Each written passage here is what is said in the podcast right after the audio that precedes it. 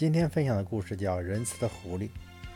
春天，一只八哥死于弓猎人的弓箭，但厄运并没有就此结束。他一死，他的三个雏鸟变成了孤儿。雏鸟刚出壳不久，懵懵懂懂，弱小无力。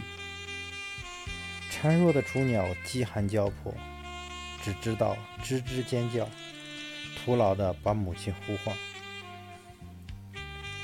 看着这些可怜的孤儿，谁能不感到难过呢？一只狐狸蹲在鸟窝对面的石头上，对着众鸟大声疾呼：“朋友们，别抛弃这些无依无靠的雏鸟啊！哪怕给可怜的鸟儿衔去一颗麦粒，哪怕给他们的小窝塞上一根稻草，这样就能挽救他们的生命。还有什么能比做好事更神圣呢？”瞧，杜鹃，反正你在换羽毛，最好拔下几根，为它们铺一张暖床。何必让这些羽毛白白的浪费呢？燕子，你最好多捉几只蚊子，给孤儿们当午餐。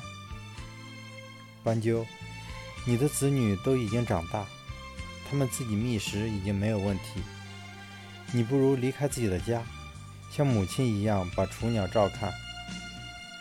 至于你，亲爱的夜莺，你那迷人的歌喉，人人赞扬。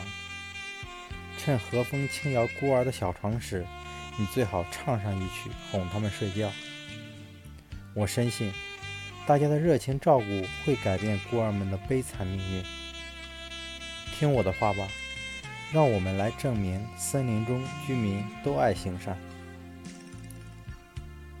正讲到这里。三只可怜的雏鸟已经饿得东歪西倒，从窝里掉下来，落在狐狸的面前。狐狸立刻上前把它们通通吃掉，不再滔滔不绝地说教。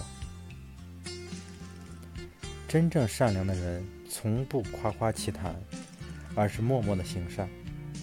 那些喋喋不休、到处宣扬自己要行善的人，他们的善良只是挂在嘴上。